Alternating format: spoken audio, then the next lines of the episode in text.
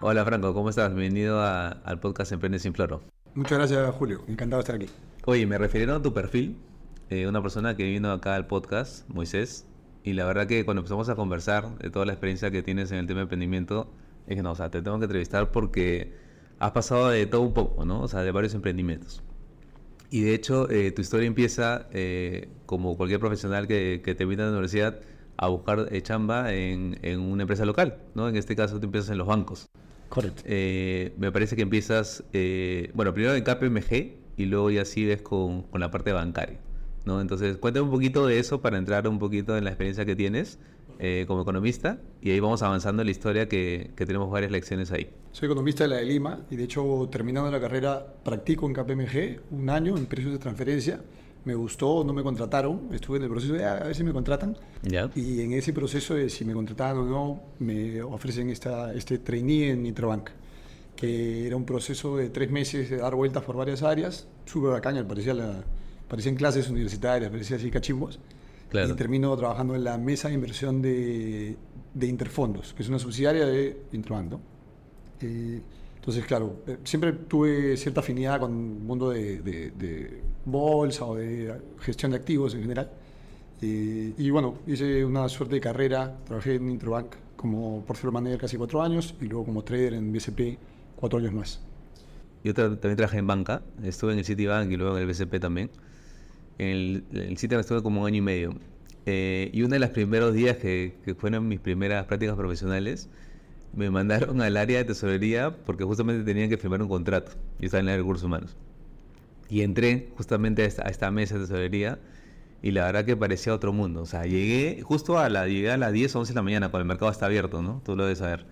Y era como que un, parecía un mercado, un montón de pantallas. La persona que yo le iba a dar el contrato era, tenía una posición alta, entonces estaba coordinando ahí las compras de, de X cosas. Tenía cuatro pantallas literalmente al frente suyo y levantando la voz y gritando las transacciones, ¿no? Y yo honestamente me quedé sorprendido, me quedé medio impactado, ¿no? O sea, porque yo venía de de recursos humanos, entonces todo tranquilo, pues, ¿no? Y llego dije, wow, este, este, este mundo, o sea, no lo tenía mapeado, ¿no? Esa intensidad de, de trader eh, de la mañana, ¿cómo tú la viviste también? Eh, es chévere, es apasionante. De hecho, hasta hoy tengo la suerte de participar de un fondo como miembro del comité de inversiones, entonces tengo cierta cercanía. Ya no es el día a día, ya no es esa locura. A pesar de que en, en mi caso, creo que esa, esa imagen clásica de los 80, del lobo de Wall Street, del griterío, ya no es igual. Eh, la tecnología ha hecho que eso cambie. ¿no? Antes se hacían muchos más procesos manuales, ¿no? y literal gritaban para yo compro, compro. Ese, ese tipo de, de transacciones ahora son todas tecnológicas. Eh, y yo, yo siempre estuve más del lado eh, de, de la gestión del activo, no, no necesariamente de la venta.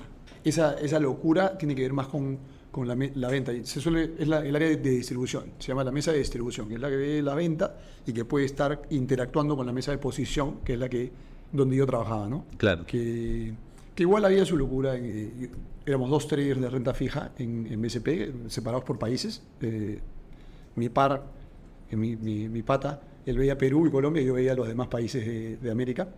Y entre los dos teníamos, creo que 12 pantallas. O sea, literal, claro, lo que estás ver era eso, ¿no? Claro. Pero son 12, pa- dos pantallas Bloomberg, ¿no? Dos pantallas donde trabajamos y cuatro y unas ocho pantallas más de, de, de precios. Entonces estás viendo ahí los precios y cómo cambia y claro, consecuencia de las noticias, de algo que suceda, la gente empieza a gritar, oh, ha pasado esto, temas políticos, temas de, no sé, no solo locales, sino internacionales, tienen un impacto sobre eso.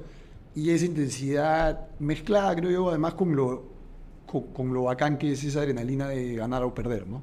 Claro. Es, es de los pocos negocios, yo siempre lo veo así, es de los pocos negocios que, o sea, estás expuesto a ganar mucho, pero también a perder, ¿no? No, no todas las posiciones tienen esa, no sé, pues si te toca vender algo, si sales a vender un producto o un servicio, no sales, no regresas a, a- a tu oficina diciendo, pucha, perdí medio millón de dólares, ¿no? Exacto. No gané en todo caso, si no hice nada, ¿no? Claro. Era salir a trabajar hoy y perdí un palo, ¿no? Eh, era, es otra sensación. La, la inmediatez de, de los resultados eran así, ¿no? Ah, Hay visión de- también de mediano plazo, apuestas, pero creo que esa es una definición interesante del mundo de los mercados que es también puedes perder, ¿no? No sé si me dejo entender, a diferencia Claro. de otro- otros eh, trabajos más tradicionales, ¿no? Claro. Hoy salí a trabajar hoy y perdí un millón de dólares. Pasa. Claro. Y, ahí estuviste en el banco varios años, ¿no? Eh, me parece que hasta el 2014, ¿puede ser? Diciembre de 2014. Claro, 2014. Eh, pero tú ya a la par, ya estabas con el bichito del emprendimiento y ya tenías operando de repente por ahí una o dos empresas. Correcto, en 2011 puse un negocio de, financiamiento de autos al sector que no tiene acceso a crédito tradicional y en 2012, por relacionado al tema de los autos, eh, entré como socio de un contact center, de un call center, ¿no? El, concepto del call center. Justo quería hablar también de ese negocio de, alquiler de vehículos, ¿no? Porque tú sabes, ¿no? Vivimos en, un país, eh, o sea, hay, hay, dos Perú, ¿no? El país eh, formal y el informal. Y el informal hay, hay un montón de, individuos y un montón de, mercados también ahí. Entonces, en el tema de financiamiento para, para vehículos, eh, mucha gente no califica en el banco de manera natural. Entonces yo creo que ustedes vieron ahí la oportunidad, cómo fue ese proceso de encontrar, digamos, un, nicho, una oportunidad eh, para poder eh, hacer un proyecto eh, que pueda ayudar a ese tema y obviamente, como toda empresa, buscar la rentabilidad y, generar ingresos. Fue, honestamente, fue que tenía un amigo que lo hacía, que alquilaba, hacía alquiler de venta de taxis, que era la forma más tradicional, que tiene, tiene años, creo, haciéndose, pero que de alguna manera la historia es un poco más larga, pero identificamos que había una serie de riesgos que no hacían mucho sentido, seguramente por más por el lado apasionado. Decía, esto podría ser mejor. Y me estaba yendo bien en el banco, tenía algo de, exceso de, efectivo. liquidez, efectivo. Y dije, ah, voy a meter acá, pero voy a buscar si esto, se, si esto puede cambiar, porque eh, había unos riesgos que, creo que había muchos riesgos sobre, sobre el, dueño o el propietario de los vehículos en ese caso, que era quien, quien lo alquilaba o lo vendía o lo financiaba. Eh, y así, así empezábamos, tres carritos al inicio. Digo, empezamos porque partí con un muy buen amigo en paralelo. No, fue un negocio, fueron cada uno con su negocio de carros, eh, pero nunca fuimos socios. Solo nos, como que compartíamos experiencias, oh, esto podría ser mejor, oye, este contrato has pensado, o este tipo de perfiles. Muy, muy importante era el tema de los perfiles que eh, a, quienes financiabas, ¿no? A quienes financias.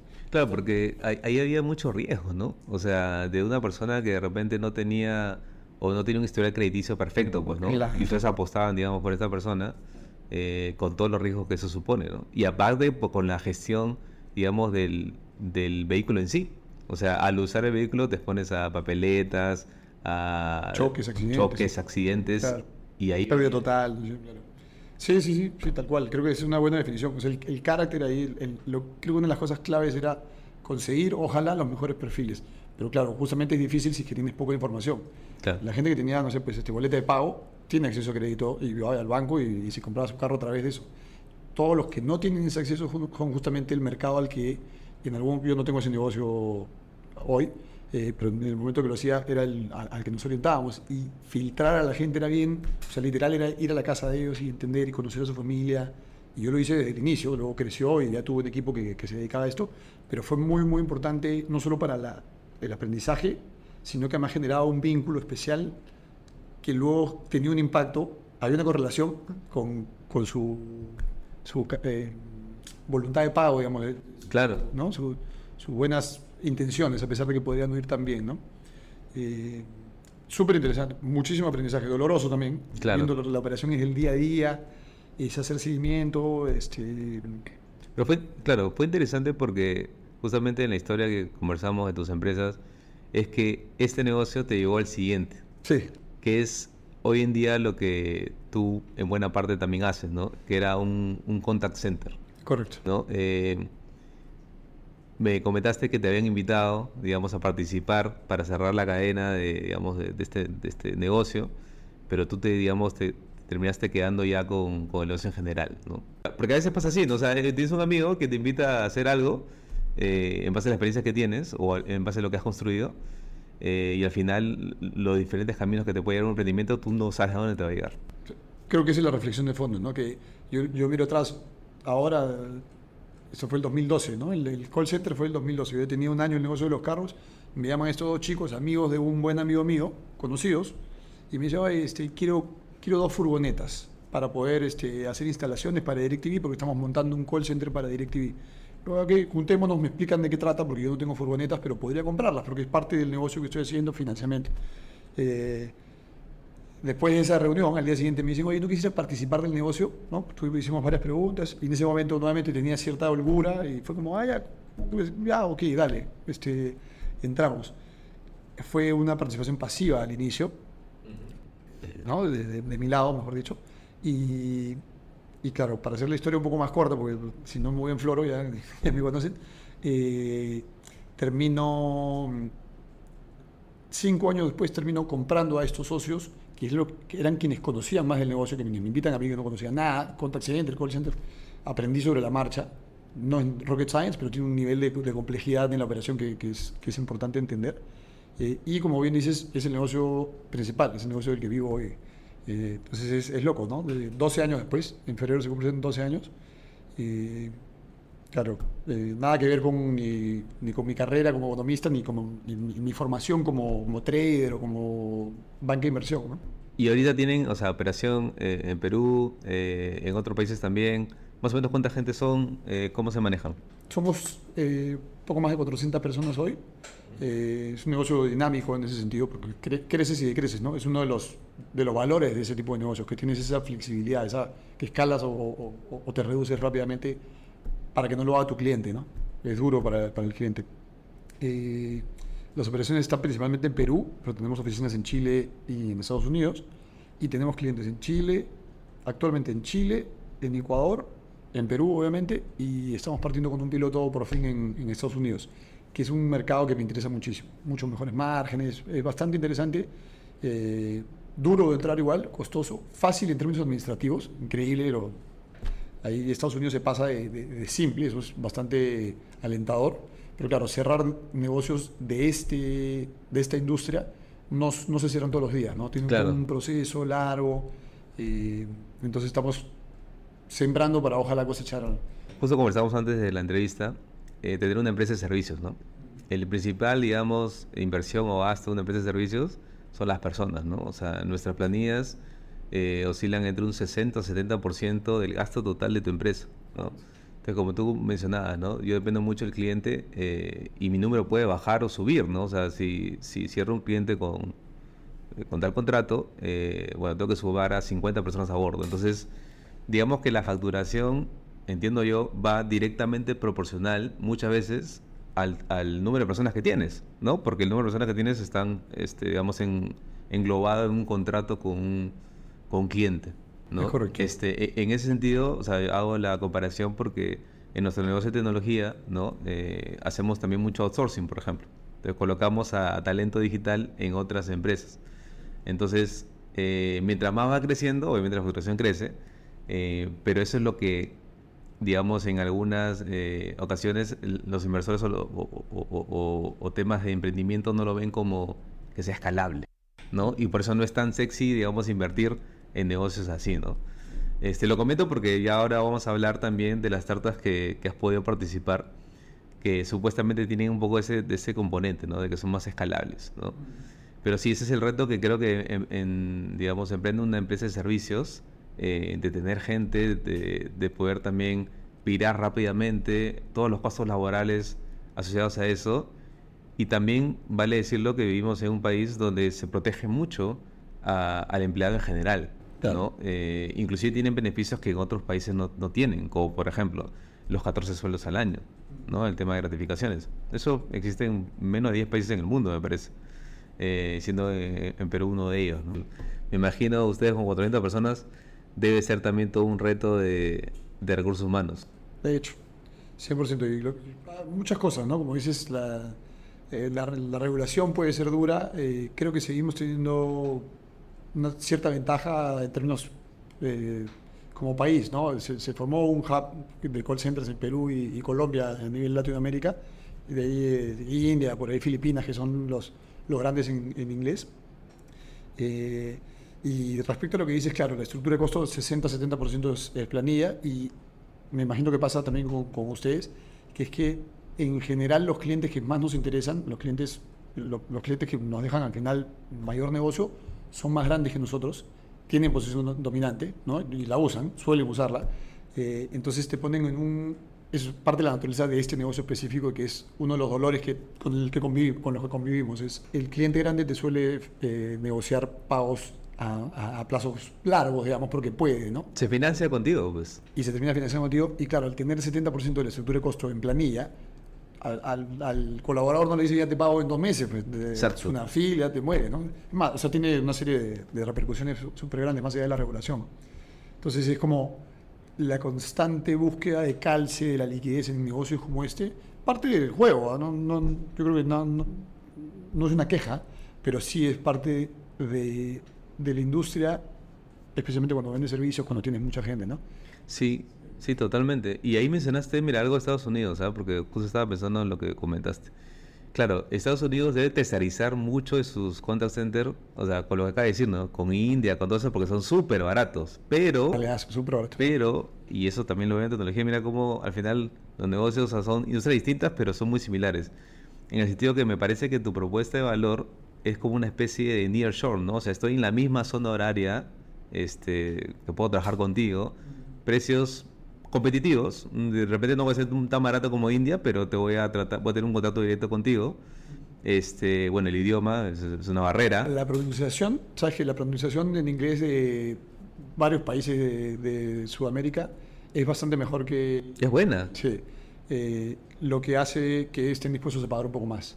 Exacto. Sí, eso es lo que estamos aprovechando. Y hay clientes. Lo que pasa es que al final es, es el, el rechazo, entre comillas, de el usuario final en Estados Unidos, no sé, un banco, un retailer, un, una aseguradora, una telecom, ¿no? Eh, que ya no quiere hablar con alguien, por ejemplo, en India. Claro. Y que genera rechazo al nivel de que no, o sea, cuelgo, no quiero hablar. Entonces. El que te responde con el típico hello, my friend, así con su, con su acento de, de recontra de India. Pues, Tal cual, sí. Entonces hay un espacio ahí eh, y como bien dices también el, el uso horario, ¿no? O sea, que estamos en la misma o sea que las coordinaciones son más fáciles. Mira, fíjate cómo es casi igual en tecnología. Mira, nosotros abrimos Estados Unidos hace dos años y medio, justamente porque queríamos crecer más en, facturación y, Perú es un mercado chico, pues, ¿no? Eh, ¿Y qué pasa? Que Estados Unidos terceriza mucho este, miles de negocios, ¿no? Y específicamente en tecnología también. Entonces, tradicionalmente, ¿con quién lo hacía? Lo hacía mucho con, India, pues, porque es baratísimo los desarrollos ahí. Pero tenían el problema de la zona horaria, una, y dos, de la comunicación que a veces no era tan fluida eh, y a veces no se entendía también. Luego también tercerizan mucho con, Ucrania, con todo eso, ¿no? Pero a partir de la, de guerra que hubo con Rusia y Ucrania, eh, se empezó a mirar a Latinoamérica y ahí, ahí donde nosotros ofrecemos el, el outsourcing eh, near shore, así se llama, ¿no? porque estamos en la misma zona horaria, el inglés, como tú bien dices, un latinoamericano habla bien el inglés, o sea, sí, está bien capacitado, entonces puede tener llegada eh, directa con ese mercado. Ahora, no es fácil eh, para los que quieren abrir un nuevo mercado en otro país. Es difícil. De hecho, o sea, la primera pregunta, por ejemplo, en mi casa que yo me hice es, ya, queremos vender a Estados Unidos. ¿Cómo hago para vender a Estados Unidos si no tengo ningún familiar? En mi caso, o sea, tengo familiares, pero no, no lo voy a buscar para esto, ¿no? O sea, es algo distinto. Entonces, es un retazo poder abrir un, un nuevo país desde crear la razón social, las cuentas de banco y sobre todo lo más importante, obtener el primer cliente. O sea, ese que te rompa la primera barrera. Claro. Yo creo que ese es el gran reto que, que, se tiene y ese es donde, o sea, ahí se ve, digamos, la madera del emprendedor, ¿no? O sea, que sigues insistiendo hasta que se rompe esa primera barrera y empieza a caer el agua, ¿no? Este, esa, esa parte de ahí, de verdad que a nosotros nos costó también, pero... ¿Cuánto tiempo te costó? Mira, te, soy muy, te soy muy sincero ¿ah? y, y mátate de risa. Tú sabes que, y también lo dije en un, en un capítulo anterior, yo tengo una empresa en Estados Unidos, facturamos en Estados Unidos y yo no tengo visa. Mira. Entonces, ahí, viene la, la, la, respuesta. O sea, ¿cómo, hiciste, no? O ahí tuve que hablar con mi director comercial, que ahora es mi socio también, y le dije, compadre, hablar, se llama, tú mismo eres, tienes que ir a Miami a aperturar las cuentas, te tengo que dar accionariado, obviamente, porque si no, no, no se puede. Eh, ¿Y qué es lo que hicimos, no? Eh, a ver, dijimos, ¿cómo vamos a vender si nadie nos conoce? ¿no? Entonces dijimos, no vamos a buscar al cliente final, vamos a buscar empresas de tecnologías de allá para ofrecer nuestro servicio como una tercerización. O sea, buscar al Moventi o al Perú Apps de allá, de Estados Unidos, y ofrecernos como que, oye, soy tu versión chiquita de Latinoamérica, puedes desarrollar conmigo, te doy tarifas, digamos, accesibles, eh, y creo que es un win-to-win. win ¿no? Y como y, un par de, empresas se, se, aventuraron a esto, ¿no? Te pueden mandar como mil correos. ¿Correos? Sí, literalmente. Y mandamos un montón de correos y la mayoría no te responde, pues no le, le importa tres pepinos, ¿no? Claro. Pero por ahí uno te dice, a ver, ¿a cuánto? ah? Va para ver, a, a- para tentar, ¿no? Porque seguramente ya los ya te pero por otro lado, ¿no? Entonces, bueno, respondimos y ahí salió una, una oportunidad y la concretamos, ¿no? Entonces, primero te piden una persona, te prueban, luego dos, tres, cuatro, cinco, seis, y así poco a poco te van, te van pidiendo, ¿no?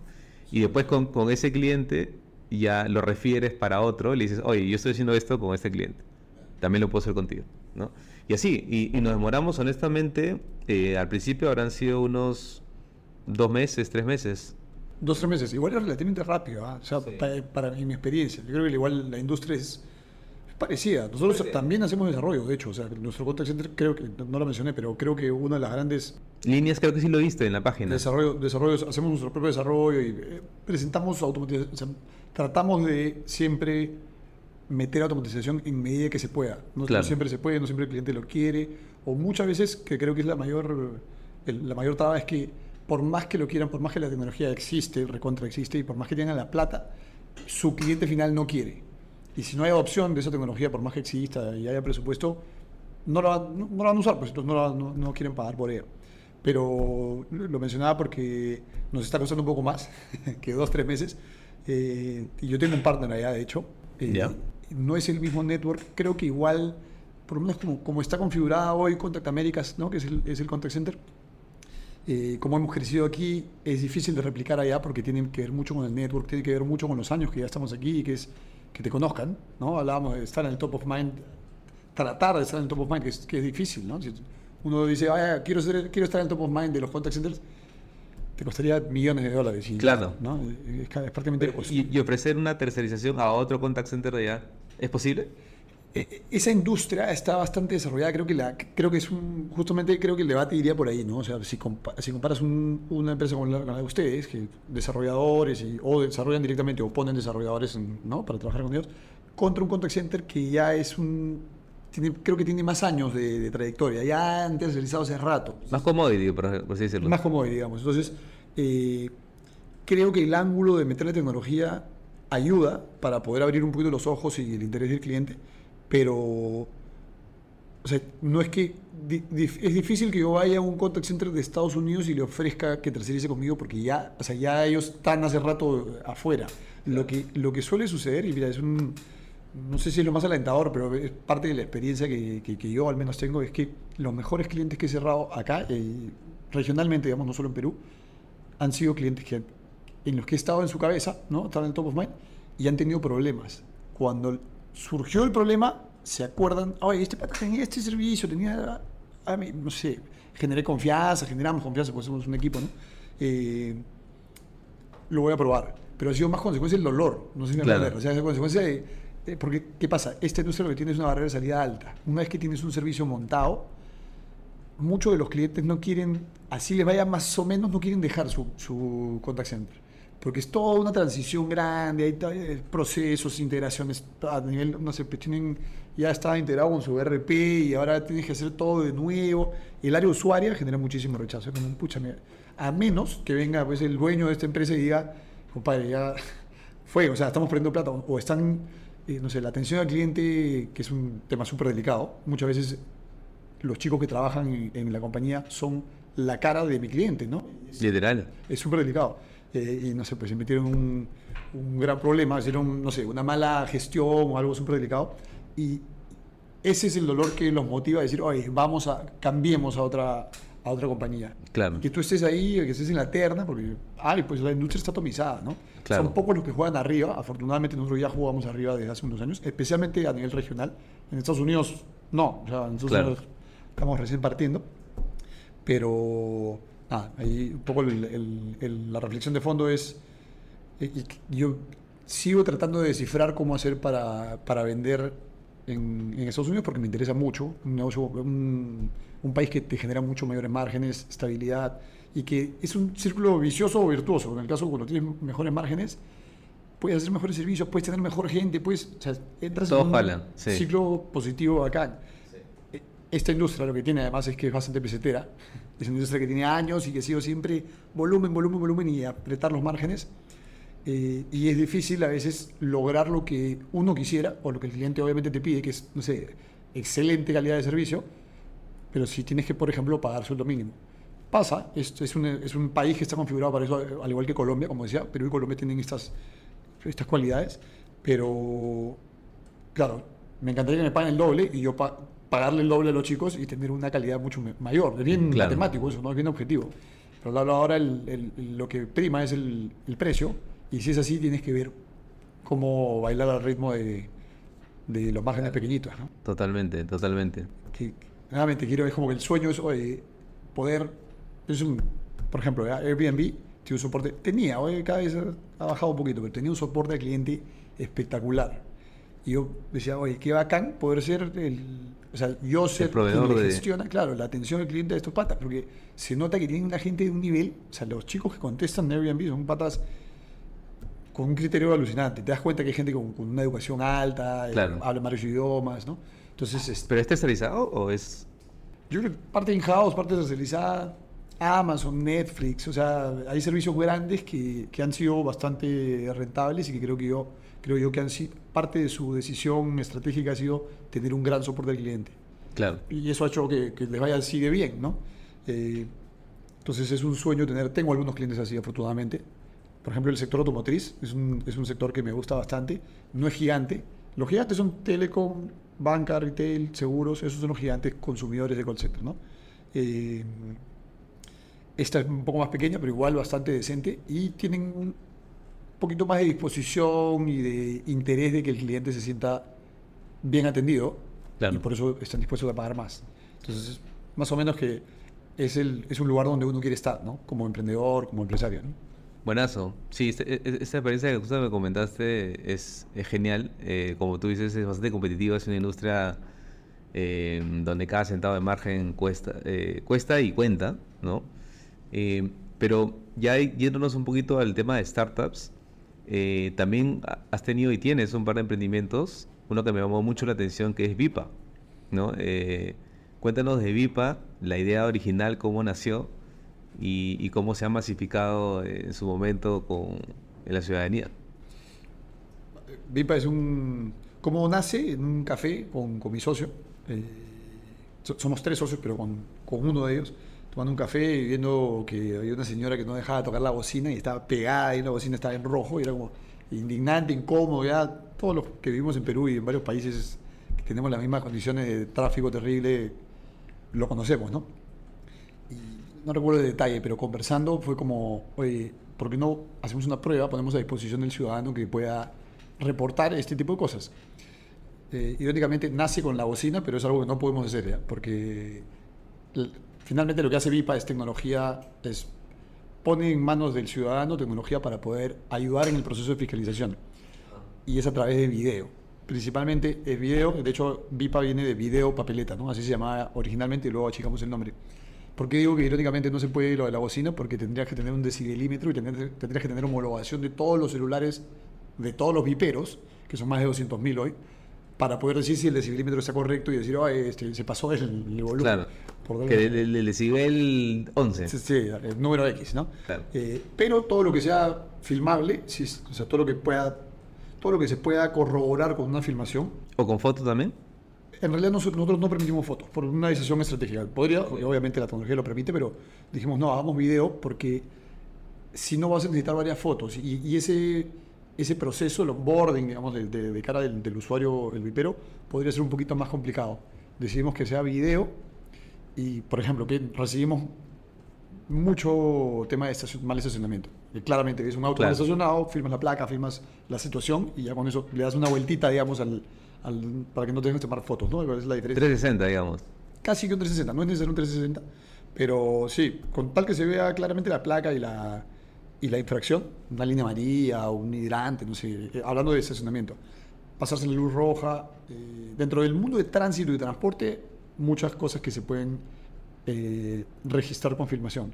Y luego creció, porque esto nació junio del 2018, lanzamos este MVP web y tuvo mucho alcance, mucho, mucho interés. y en octubre lanzamos la, la primera aplicación, aplicación nativa y lo que, lo que sucedió fue que cerramos un distrito y este distrito, varios distritos nos enseñaron que podíamos usarlo para otras cosas. O sea, nace con tránsito y transporte, que son la norma, digamos, de tránsito y transporte, la, el, Reglamento Nacional de Tránsito, eh, pero ahí vimos que podían registrar temas de infraestructura, eh, un semáforo malogrado, huecos en la pista, un parque en mal estado, eh, temas de residuos, de, basura en la calle, de, mala gestión, digamos, de los residuos, mascotas, que no recogen las heces del perro, todo lo que sea filmable. Y, eso fue como, lo fuimos identificando con cada una de las instituciones con las que trabajábamos, porque cada una tenía un dolor específico. ¿no? Eh, bueno, eso es VIPA, creció y tuvimos mucho impacto. Es más, ya hemos cerrado eh, un piloto con Chile y estamos en el proceso, ojalá, de cerrar con Ecuador. El tema de Ecuador también ha estado bien, bien movido, como todos sabemos pero, pero con, bastante interés. Eh, y, acá, bueno, emprende sin floro, ¿no? Así que, hablando de la sin floro, es una. Vipa es un, un, emprendimiento, una startup que nace de un ángulo súper romántico, que es, oye, podemos ayudar a que esto mejore, ¿no? La vida pública es un. Está entre los, tres los tres mayores dolores, ¿no? Según las estadísticas, las encuestas es la seguridad ciudadana y, otro, y entre otros está el, tráfico. ¿no? Eh, nos dimos cuenta que para cerrar el círculo había que involucrar a las, a las instituciones de gobierno, entre, ellas las municipalidades que tienen competencia de fiscalización de la vía pública. Y eso fue acá porque logramos crecer bastante, pero cambian cada cuatro años. Y que cambien cada cuatro años es un real dolor. O sea, ¿ustedes llegaron a tener la relación con, eh, con la gestión anterior de la Municipalidad de Lima? Sí, hemos trabajado a nivel municipal, hemos trabajado con seis distritos y dos provincias, eh, entre ellas la provincia de Lima, ¿no? que es la municipalidad metropolitana de Lima. ¿Y cuántas, eh, cuántos usuarios y cuántas papeletas se llegaron a registrar por la plataforma?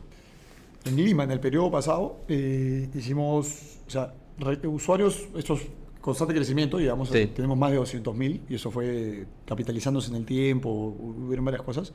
y a nivel estadísticas procesamos más de un millón de reportes, de los cuales más de 450.000 se volvieron multa, ¿no? o sea, menos de la mitad, que más o menos representan 200 millones de soles de recaudación potencial, de los cuales cobraron poco más del 10%, como 21 millones de soles hasta la fecha que supimos. Porque digo que supimos porque, claro, cuando cambia de, de, alcalde, cuando cambia de gestión, borrón de cuenta nueva, es súper doloroso, pero no. Todos sabemos aquí, ¿no? Continuidad es una palabra que no. Las gestiones públicas es así, ¿no? Cero continuidad es tira toda la basura y hagamos todo de nuevo. Eh, Justo hablamos de, los modelos de, emprendimiento, ¿no? Porque así como existe el, B2B, B2C, eh, B2E, inclusive empleado, eh, contigo también este, descubrí el B2G, o sea, de empresa a gobierno. Correcto. que es justamente la, relación con esas instituciones que, que pucha, son más burocráticas y, complicadas de trabajar eh, en la cual inclusive a mí me parece que el primer contacto para mí es más difícil, ¿no? O sea, ¿cómo llegas a, convencer a una municipalidad de usar una herramienta que ellos no tenían mapeado, como bien conversábamos, eh, para involucrarla, digamos, dentro de su plan de, gestión eh, y seguramente armar hasta un tema contractual con algo que nunca se había hecho antes? O sea, ¿cómo, cómo rompieron esa, esa primera barrera? Eso me llama la atención mucho. Eh, mira, hay, un ángulo legal importante y del uso del el, medio probatorio fílmico como eh, una fuente para poder iniciar un proceso sancionador. Ese es un poco el, término técnico. Eso, e, el lograr que VIPA, que los videos procesados por VIPA sean eh, medio probatorio para imponer una sanción, tomó casi un año. Eh, en, el proceso aprendimos muchos, algunos tenían, algunos distritos tenían como mayor apertura, y ya, ya, pero lo hacemos, hacemos ordenanzas, hacemos porque tenían pues, verdaderos early adopters, y nos ayudaron a, sacar las cosas adelante a pesar de la ignorancia nuestra, y, te digo, y del lado de las municipalidades más todavía, el nivel de ignorancia en, algunos aspectos es altísimo, ¿no? Eh, el proceso con Lima fue interesante con la gestión anterior, porque con ellos trabajamos estos 7, 8 meses con abogados del MTC, con Sutran, con INACAL, ¿no? calidad, porque justamente veíamos el tema de homologación de los celulares, eh, pues bueno, los nuestros, ¿no? para poder llegar a la conclusión de que efectivamente podía ser utilizado ese, ese medio podía ser una fuente para poner una sanción de manera remota. Nunca se había hecho. Es más, creo que ahí tú sabes que me puede, puede ser un poco disperso, ¿ya? pero para que no se me vayan las ideas, que creo que es Dale, dale. Lo, lo bacán de, de- de un, un, un lugar como este para conversar. Eh, ese, ese fue un viaje que ni siquiera sabíamos que íbamos a hacer. Nace para el ciudadano de la manera más romántica, como decía al inicio. Nos damos cuenta que debía involucrar a la- al, al gobierno para que cierre el círculo, porque Claro. ellos son quienes tienen la competencia de filtración. Nosotros no, menos los ciudadanos. Eh, y claro, fue todo este viaje, como digo, de- a nivel legal para que lo acepten. Y terminamos haciendo un piloto con, con la municipalidad para ver si demostrarle que, que podíamos generar valor. ¿no? Y fue súper demostrado por los números que, que comenté hace, un- números, hace claro. un momento.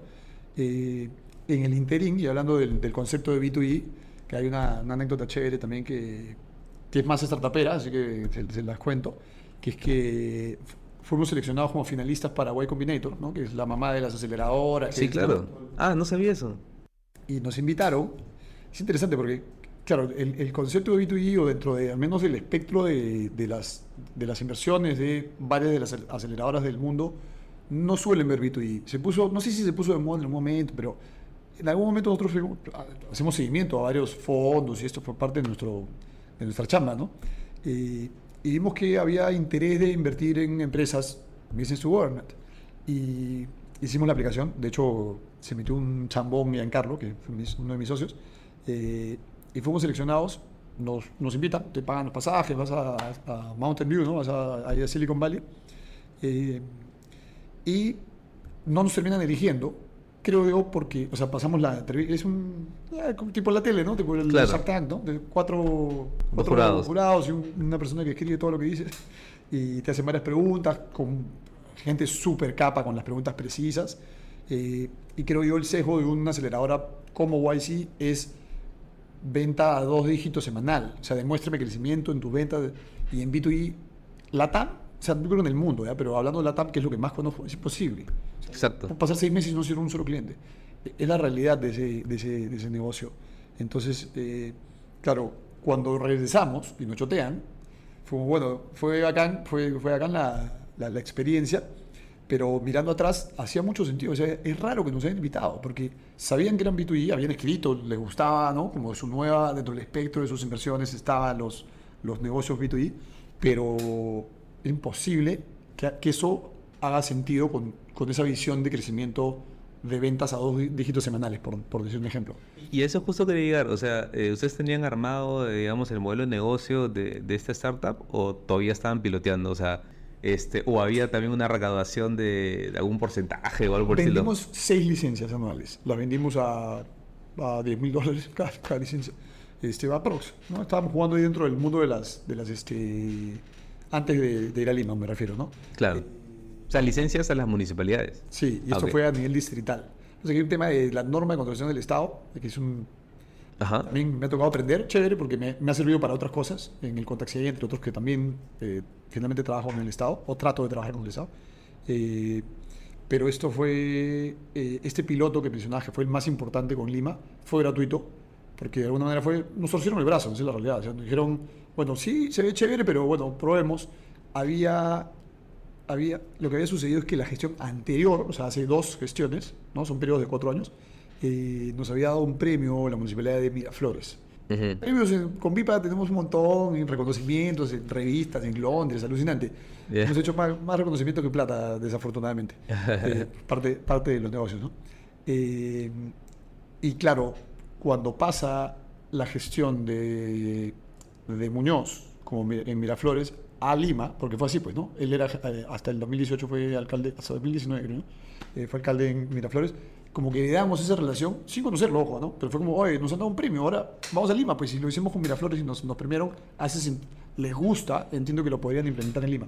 Pero sí, pero este, hagámoslo gratuito. Aceptamos, generamos todo este valor que, que, que comentamos hace un momento y, y en el proceso de, bueno, ya llegamos a una serie de acuerdos y todo y con el cambio de gobierno, como decía hace un momento, es este... Empezar, cuenta- de- empezar de cero. borrón y cuenta nueva y, y es más, es empezar como que ni siquiera de cero, sino de negativo, porque o sea, yo creo que pueden haber sucedido cosas hay corrupción, hay mil cosas que todos los días salen en, la, las noticias. Nosotros sabemos, nosotros honestamente no jugamos ese juego, siempre es, parte de nuestro, nuestros valores, ¿no? Entonces, de hecho, la creación de VIPA tiene que ver con esos valores. Pero puedo entender que ellos, o sea, que de alguna manera justos pagan por pecadores. Entonces agarran y dicen, mira, ¿sabes qué? La gestión anterior, hoy la, la actual, la gestión anterior, hubo este, malos manejos, hubo corrupción, hubo este, ineficiencia, lo que sea. Entonces, bravo, voto todo, pues. No, ya, lo que sea. No, no, no, discrimino de lo que creo que pudo ser bueno y, claro. no. Entonces, no empiezas de cero, empiezas como de negativo. De negativo, pues. claro. Claro. claro. Es, eh, con, con, Giancarlo, especialmente que vemos la parte estratégica con Nancy Tuesta, Giancarlo Rotti y Nancy Tuesta, mis socios, eh, hablamos muchas veces ya así cochineando de, oye, ¿harías todo esto de nuevo? ¿no? Claro. Hablando de, nuevamente de emprendimientos. Y mira, la verdad que sí, ¿ah? porque nos cochineamos, pero por momentos decimos, o sea, claro, todo lo que hemos generado, de verdad, así de repente veamos esta parte, no, no sé, porque habría que jugar desde afuera, pero creo que ha sido muy valioso. El impacto, más allá de la recaudación, porque la recaudación es la forma más fría de medir esto, el impacto en la vía pública. La gestión anterior nos decía, oye, esta calle tenía tantas infracciones, ahora no las tiene. Eso, ese antes y después es, te diría, es la mayor motivación, el mayor valor, que 200.000 ciudadanos de manera orgánica, cero pauta, nunca hemos hecho nada pauta, se metan a hacer eh, aportantes voluntarios, viperos, autodenominados viperos incluso, que la gente salga, o sea, no ha habido casos como que gente ha impreso en A4 VIPA y lo ha puesto en la puerta de su casa, como diciendo, acá no te cuadres mal. Pero eso ha sido 100% orgánico, o sea, no ha, sido, no ha sido planeado por nosotros. Había un señor, hay varias anécdotas bacanas, un señor que salía con, con, con flyers, vipeaba, filmaba y te ponía un, un este, papelito en tu parabrisas que decía multado. Pero cero, o sea, hasta creo que claro. linda con lo ilegal, porque él no puede multar, ¿no? Pero gracioso por, por esa iniciativa. Todo eso ha sido un viaje bravazo, realmente. O sea, que no, no, lo cambiaría. Estoy seguro que ninguno de los tres lo cambiaríamos. Pero sí ha sido bastante frustrante igual. Como cualquier negocio seguramente, este específicamente es muy romántico, muy chévere, ha, ha generado muchísimo valor en varios aspectos. Pero a pesar de haber generado 21 millones de soles para la municipalidad de Lima, en este caso, en la gestión anterior, sin hacer casi nada, o sea, con algo que no tenían planeado ni, ni, ni habían visto, no logramos reconectar con ellos porque así es el... ¿Y, han habido acercamientos con la nueva gestión? O sea, intentos, cientos. Claro. sí. Pero no hay respuesta. Eh, respuestas también, pero negativas. ¿no? Como no, vamos a hacer, es más, vamos a hacer nuestro propio desarrollo y yo creo que los gobiernos deberían aprender que no, no, son muy buenos para hacer software, especialmente si solo duran cuatro años, ¿no? Ya, ese es un debate que, que es para otro, claro, para otro podcast. Claro. Claro, pero, pero igual, o sea, una super experiencia. Yo creo que al final eh, eso que mencionabas es lo más gratificante, ¿no? Es lo que te sostiene, eh, digamos, en el tiempo aguantando golpe y que no haya ingresos muchas veces. Eh, pero claro, también hay una cabeza racional que después de, no sé, pues de varios años evalúas y dices, oye, está bonito todo lo que tú quieras, pero, o sea, yo no genera ingresos tampoco, ¿no? Entonces, si no tengo un sponsor ahí, en este caso que sería la municipalidad, en verdad este negocio no funciona. Entonces, ese es lo un, poco difícil de, romper, ¿no? Eh, ojalá que de repente alguien ahí de la, municipalidad nos vea, ahora que vamos a, a, poner pauta para poder difundir esto. Eh, si quieren retomar el proyecto, se está ahí. O sea, la, tecnología ya está desarrollada. La experiencia de usuario y, y cómo o sea, el MVP ya está hecho. Eh, recontraprobado. Recontraprobado y con beneficios, digamos, este eh, tangibles. O sea, no estamos hablando de, ah, me parece que mejoró la alegría de la persona. No. O sea, hay una recaudación eh, concreta, entonces eso, se puede explotar.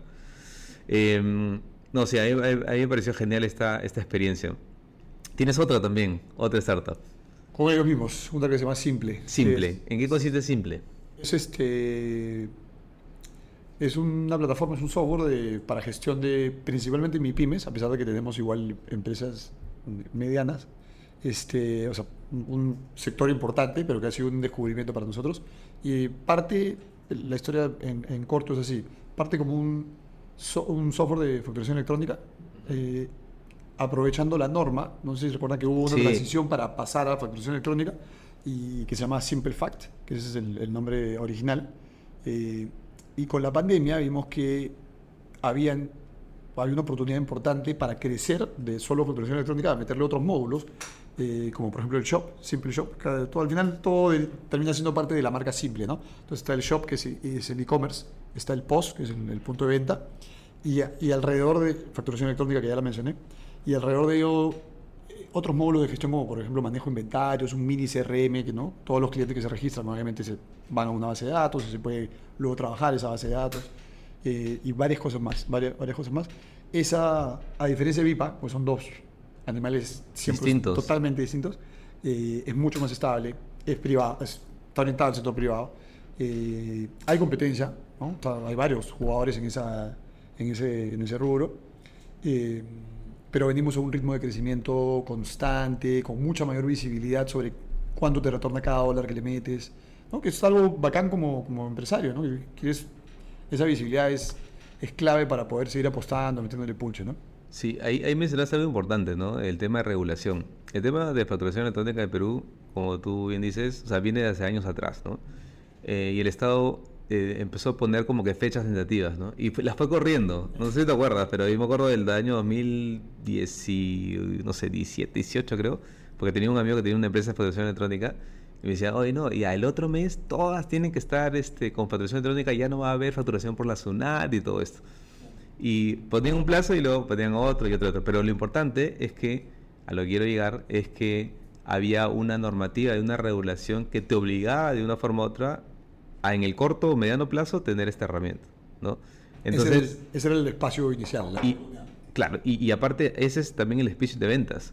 O sea, porque una cosa es venderte algo que de repente no vas a necesitar, pero es algo que, oye, si no tienes esto, de acá a seis meses no vas a poder facturar, eh, vas a tener de repente, no sé, una multa o un problema con la SUNAT, porque no vas a poder registrar tus ventas. Em, entonces, o sea, lo tomo como un factor externo súper crítico, eh, que claro, y así después le, le, agregas valor dándole una especie de e-commerce, ¿no? O sea, como un Shopify, me imagino. Claro, Si lo mezclo como una especie de mini RP, CRM, ¿no? Entonces, es como que tiene sentido, ¿no? Este, que, que, que adopte esa tecnología porque ya es un paquete completo. Eh, pero también me imagino, y eso ahí te, te hago la pregunta, que buscar a estas MIPES, que fue tu primer, digamos, público objetivo, también es, es, una odisea, ¿no? O sea, porque estás también, este, o sea, no, no, son tan formales que digamos, este, no todos tienen un correo corporativo, ni siquiera una web de repente. Eh, que es un trabajo de a pie este, comercial. ¿Cómo, ¿Cómo, lo enfocaron Hoy gestión de leads, generación de leads a través de ads, Meta y Google. Ya. Ya lo clásico, el hoy por hoy, ¿no? Eh, al inicio probamos varios, varios esfuerzos, distintos canales, incluso de a pie, o sea, físicamente. Físico. ir y a, una zona de galerías y decir, ya la norma se viene, va a tocar facturar de manera electrónica. Eh, había mucho desconocimiento, ¿no? Era, ay, así, sí, pero puedo entrar a la al mi clave Sol, pues. Y es verdad, la alternativa es entrar y hacerlo de ahí. Pero para una, claro, una empresa que factura un, hace una factura del mes o poquitas, normal, porque el sistema además se cae cada rato, pero todos los que tenemos empresas sabemos. Eh, entonces, este, esta, esta plataforma te va a acompañar, te va a ayudar, te va a avisar, si no pasa, o sea, tiene una serie de, de, valores que, te, que, que, van a servir para tu gestión. Eh, y de, digamos que probamos con, con varios canales, probamos con, con, alianzas, alianzas también ha sido bastante valioso. El caballito de batalla sigue siendo la facturación electrónica. Eh, de hecho, hoy por hoy es más, o sea, son clientes que o migran de, de clave sol, ¿no? o sea, de Sunat, a, a, nosotros o de otro software, de la competencia a nosotros porque tienen alguna dolencia. Quiero ver más temas contables, quiero ver temas más financieros, quiero ver temas más de venta digital o quiero un, punto de venta más potente. Y al final depende del sector, es transversal simple, ¿no? O sea, tenemos este, desde restaurantes, que es mucho más compleja la operación de un restaurante, hasta, hasta no sé, ferreterías, venta de accesorios, lentes, ropa, libros, no sé, eh, y así, ¿no? Eh, pero sí, tal cual, o sea, esa ventana se abre con la pandemia, teniendo Simple Fact, porque claro, todos estos negocios tenían que cerrar y tenían que salir probablemente a hacer venta digital. Entonces ahí es como que aprovechamos para acelerar ese desarrollo, ¿no? Y es un Shopify wannabe, porque no, no lo voy a mentir. La, claro, Shopify es la mamá de los, de los... hay unos cuantos más, obviamente, ¿no? Pero que, puedes este, autogestionarte haciendo una web muy linda para la venta, ¿no? Eh, el, el, digamos que a nivel estratégico simple no, no busca competir. De hecho, tenemos integración directa con Shopify, con WooCommerce, con varios de las grandes, porque muchos clientes tienen la tienda en Shopify y no la quieren cambiar. Nosotros no podemos, no vamos a entrar a competir con ese, No, pues. con lo linda que es esa, esa, esa- ese e-commerce. Pero sí necesitas que se refleje en tu facturación electrónica, que le llegue el correo a tu cliente y que bla, bla, bla. Ya eso se lo resolvemos. Esa ha sido también una decisión que ha sido súper valiosa, porque ha abierto el mercado en lugar de cerrarnos Claro. a, a tratar de competir con un monstruo. ¿no? Exacto. Y, y ahí solamente por curiosidad, eh, porque recuerdo esta, esta empresa, este amigo, eh, el tema del modelo de negocio, inclusive el tema de facturación, yo recuerdo que hace tiempo era inclusive por número de, de facturas, ¿no? O sea, había como que planes, digamos, o sea, pues, de 1 a 1000 facturas al mes te cuesta X, de 1000 facturas a 10.000 te cuesta 1.2X, y así voy escalando, digamos, en los planes, ¿no? Correcto. ¿Lo siguen manejando así también? que más allá del debate de cómo hacen las estrategias de tres precios, por ejemplo, eh, nosotros lo tenemos configurado a partir de la facturación total y no de la cantidad de, de, de transacciones, a pesar de que la cantidad de transacciones tiene un impacto sobre el costo, tú lo conoces bien porque haces tecnología, Eh, pero desde nuestro punto de vista se volvió mucho más complicado de, de- sea, al final la educación, no sé si decir tecnológica, pero el entendimiento de este tipo de, de servicios y el acompañamiento del equipo de ventas y de onboarding es clave. Y si le metes mucha complejidad a tu, a- a- al armado, el diseño de esto, terminas rechazando, el o sea, generando rechazo por parte del cliente. Entonces, respondiendo concretamente, sí, se sigue usando, nosotros no lo hacemos así, eh, pero obviamente tenemos limitaciones más por módulos, es, es más modular, digamos. Claro. ¿no? Esto además te incluye el punto de venta, esto además te incluye, eh, no sé, pues el CRM o dominio propio, porque ¿no? la tienda se puede colocar en tu dominio propio o puede ser un subdominio nuestro. Hay varias cositas que finalmente hemos ido testeando y que hemos dicho, vaya, esto, esto es lo que tenemos que, que- que poner y esto es lo que tenemos que quitar acá para direccionar a los clientes que queremos al, Claro. al plan que queremos, obviamente. ¿Y, y cómo ven el negocio ahora, por ejemplo, para este 2024? O sea, hay una proyección importante de crecimiento, eh, eh, crecer, digamos, este 20, 30%, o sea, ¿cómo, cómo lo están viendo? Justamente ayer hemos cerrado el presupuesto, o sea, eh, había que aprobar un presupuesto también para crecer el equipo. de- el equipo es pequeñito, y tiene- se divide entre quien lo lidera, que es Diego Durán, que es un crack, chivolo de la, de la UP, que seguramente está viendo, crack, eh, y tiene ventas, tiene soporte, y, y veo que ventas son boarding, pero se, se va a separar en esas tres cosas, y bueno, y producto, o sea, y desarrollo, digamos, ¿no? Eh, entonces estamos viendo incorporar algunas personas más en, en algunas áreas clave eh, y esperamos, o sea, al final este negocio, como cualquiera de suscripción, tiene dos fuentes, ¿no? La fuente de venta nueva y la fuente de renovación. De recurrente, claro. Sí, y las renovaciones son, en nuestro caso, o mensuales o anuales. Las anuales con un precio de descuento, ya todo, un poco el- claro. el, diseño clásico, ¿no? Eh, y esperamos, en la sumatoria de eso, deberíamos cerrar eh, al ritmo, al doble del ritmo de venta que hacemos hoy en diciembre, digamos, ¿no? Con un, un- un, este, una pendiente positiva, obviamente, para llegar a eso. Eh, y el debate interno, y que tengo muchos amigos, como por ejemplo tú mencionaste a Moisés, que Sí, por quien nos conocemos, eh, y otros, otros del mundo startupero que ya pues, por tantos años en startups también conocemos, es, oye, si levantamos capital o no, que hay ese debate. La es- ese debate me gusta también. Eh, Más aún si dos de los tres socios venimos del mundo de inversiones, ¿no? Conocemos fondos, etcétera. claro. Eh, y la decisión por ahora ha sido ir con la propia operación. O sea, ha sido fondeada por nosotros, a un nivel eh, decente, digamos, pero no, no de locos. Eh, y el- ese, ese- esa forma de cifrar la venta y esa, esa responsabilidad detrás de entender que el negocio va bien y es estable y deja plata o está en equilibrio al menos antes de salir a levantar capital como locos y meterle esteroides, que no tiene nada de malo, no estoy en contra. pero, Esteroides. eh, eh, Claro. ha sido la decisión hasta ahora, ¿no? No quiere decir que no podamos hacerlo Claro. eventualmente una ronda o algo, que creo que es lo natural para de ahí meterle a punche. Pero hoy venimos así, a ese ritmo deberíamos duplicar la venta. O sea, porque si, si puedo pensar, claro, para la venta capital, o sea, tú sabes, no tú vienes de ese mundo, lo primero que te dicen ya, pero ¿cuál es el, el tamaño de mercado y qué tan, tan saturado o no saturado está, ¿no? Entonces, eh, yo no sé, o sea, por ejemplo, en facturación electrónica, cómo va el, la conversión, ¿no? O sea, del 100% de MIPES, eh, ¿cuántas ya están con alguna, un software, una herramienta y qué tanto nuevo queda por descubrir? De repente no son muchas, entonces no vale mucho la pena este, un capital porque de repente no va a explotar como uno prefiere. O de repente ahí tienes que mirar a otras geografías, pues, ¿no? Es correcto. O sea, es más o menos como lo tenemos, sí, lo, lo has descrito tal cual. siendo que o sea, el tema, al final simple, tiene estos varios módulos que comenté y el único que no se replica directamente es la facturación electrónica, porque esa, esa es específica del país en el que está, ¿no? El e-commerce, el, punto de venta, el manejo de inventarios y otros módulos, sí los puedes replicar en cualquier sitio sin necesidad de hacer algo nuevo, ¿correcto?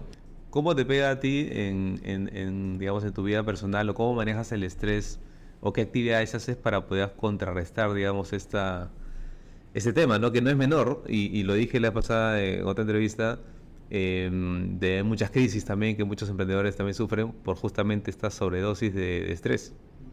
¿Cómo, ¿Cómo lo manejas tú? Principalmente, o sea, creo que una de las, de las cosas que hago es que hago deporte, deporte full, y creo que incluso hoy por hoy soy súper pegado con la, con la bicicleta de montaña, y eso hace que, que creo que ese, ese tipo de deporte además tiene una esa adrenalina, adrenalina sí, esta pues. onda creo que te ayuda a desfogar y, y, ayuda en muchos aspectos. Eso que se van al morro, ahí están que se tiran. Morro, eso sí. eh, y, pero claro, mencionabas, creo que es un componente importante, o sea, como que de las cosas que tengo que hacer, definitivamente no, no, no, no puedo dejar de hacer deporte, me ayuda en, a regularme en varios aspectos. Creo que el mayor indicador para mí es el sueño, ¿no? Cómo duermo, depende mucho de cómo es mi día y si hice o no hice deporte. Si dejo de hacer deporte varios días, mi sueño se nada, eh, se, complica y es como, hoy tienes que regularte nuevamente. El estrés y el manejo de cara a, que tenemos varios negocios y que siempre está esa crítica, además cuando me preguntan eso, creo que hay, son, son visiones, pero hay gente que habla mucho de, este, mucho abarca, poco aprieta, ¿no? Eh, y que es verdad, coincido, en, nuestro, en mi caso específico, que estoy metido porque no eh, tengo sociedades, pero no necesariamente están en las mismas sociedades en todos lados, eh, creo que tiene que ver con mi personalidad, creo que tiene que ver con, ¿no? que es un, es un gusto, ¿no? es una pasión, te llevas allá y, y de repente puedes eh, meterte, me ha pasado afortunadamente, no tantas veces, pero me ha pasado que de la nada varias cosas vayan mal. Si tienes una sola cosa y estás súper metido y claro, eso va mal, es 100% de tu tiempo es a, solucionar ese tema, ¿no?